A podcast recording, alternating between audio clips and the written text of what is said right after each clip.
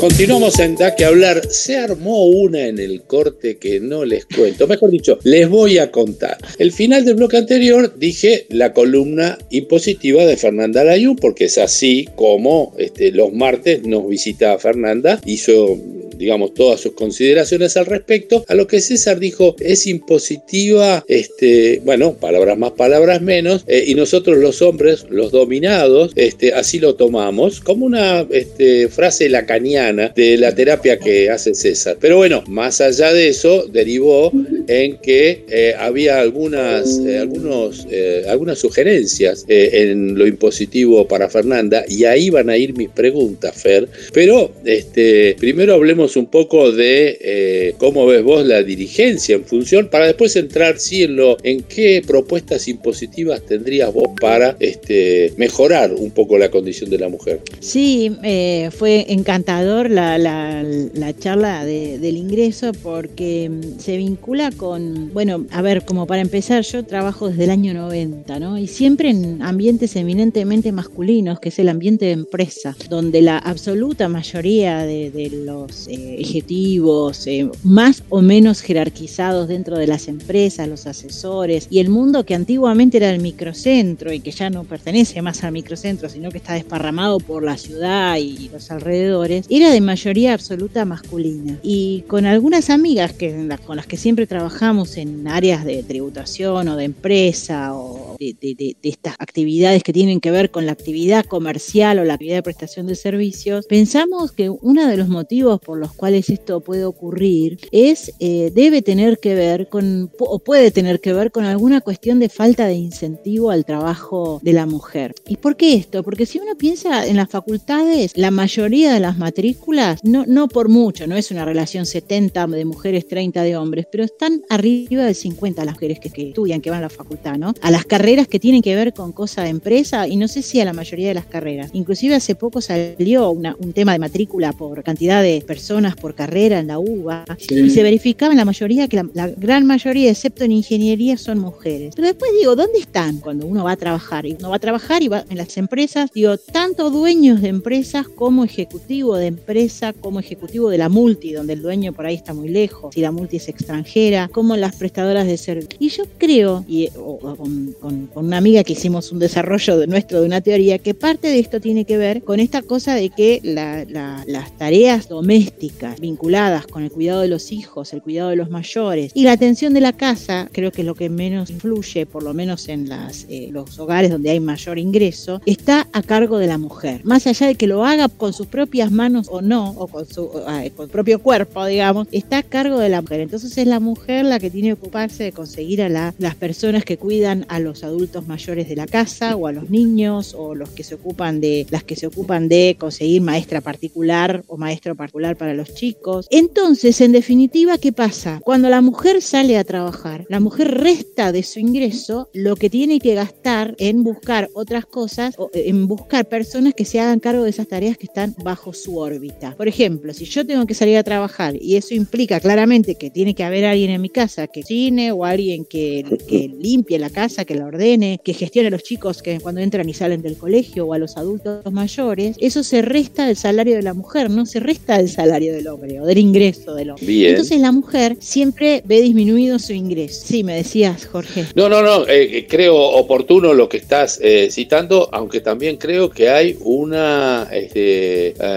digamos, convivencia de el cambio de paradigma, ¿no? Digo, la cocina era territorio, era, era territorio de la mujer y hoy cambió. Sabemos porque lo hemos hablado en cuestiones personales. Y, y, esto replica en, en muchos casos. Pero también es cierto, y, mencionabas vos durante el corte, después vamos a hablar con César de la reunión de ayer en, la CTA, de las pocas mujeres también en la política, ¿no? Y también hay un detalle. Eh, también hay pocas mujeres, sí.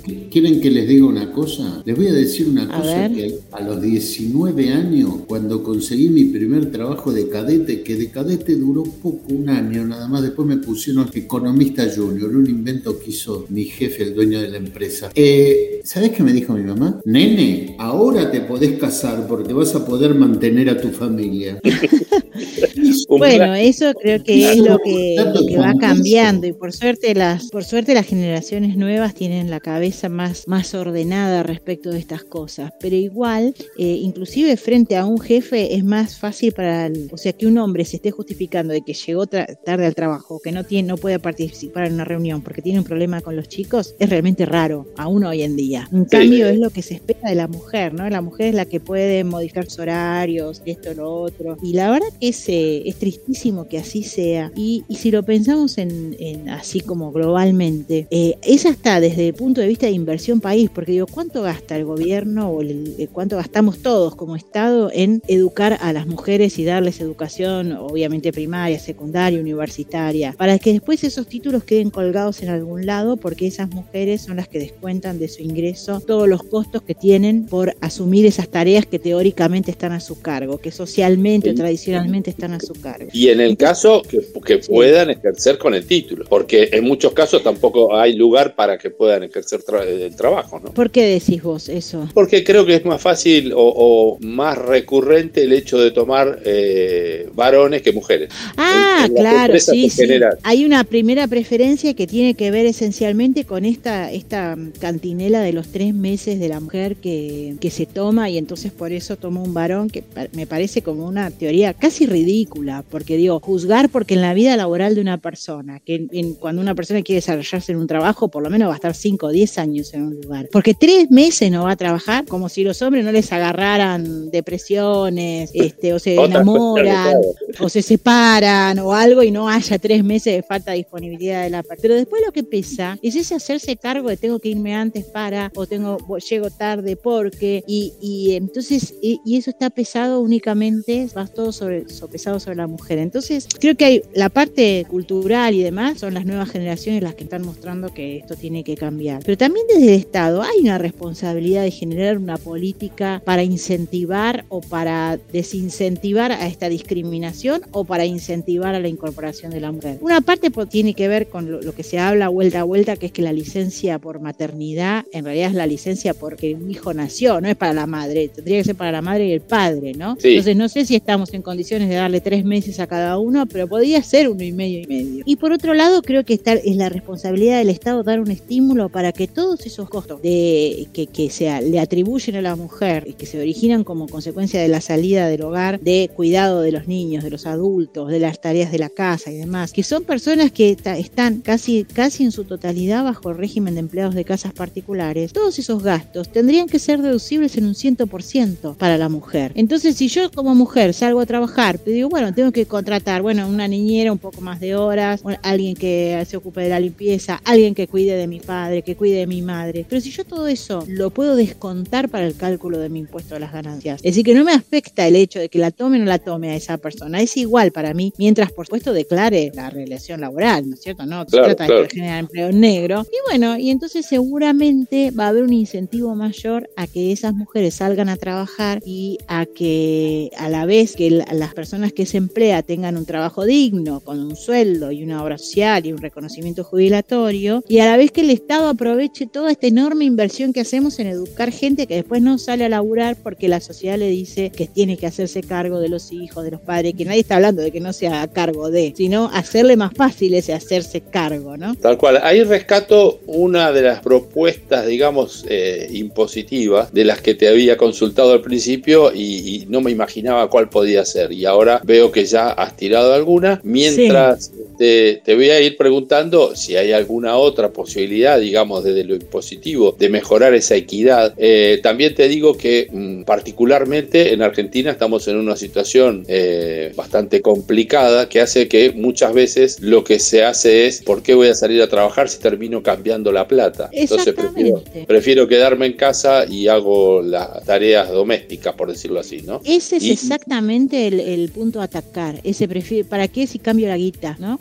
Ahora digo, si yo salgo a trabajar y lo que pague para los que vienen a mi casa, me lo puedo tomar todo como gasto, decir, que no me va a generar un impuesto a las ganancias, porque sabemos que impuesto a las ganancias se empieza a pagar muy rápido ahora, ¿no? Entonces digo, ¿por, ¿por qué no hacer algo para por lo menos atacar ese, para qué voy a salir a trabajar si cambio la guita? Claro, claro, claro. Si no debería ser así, ¿no sería mucho mejor que salir y que alguien haga esas tareas por las cuales yo si no cambiaría la guita y que eso entonces no me impacte a mí en mi sueldo, en mi impuesto a las ganancias? Entonces tiene trabajo la otra persona que también lo necesite, seguramente más que yo que cambio la guita, le doy un trabajo, reconozco una relación laboral y yo salgo y es como, no, no tiene puntos negativos la, eh, esta posibilidad. la idea de poder deducirme la totalidad de lo que le pago a alguien del ámbito de las personas de, trabajo en casas particulares. Claro. Bueno, y, además también citabas eh, algunas otras, como el profesor particular y, demás cosas, que no necesariamente tienen que ver. El profesor, exactamente, el profesor. Y pensemos que hoy en día, si vos tenés en, a tu padre o tu madre o alguien que necesita una asistencia, no pensemos en casos trágicos, pensemos que necesita una dama de compañía de día, alguien,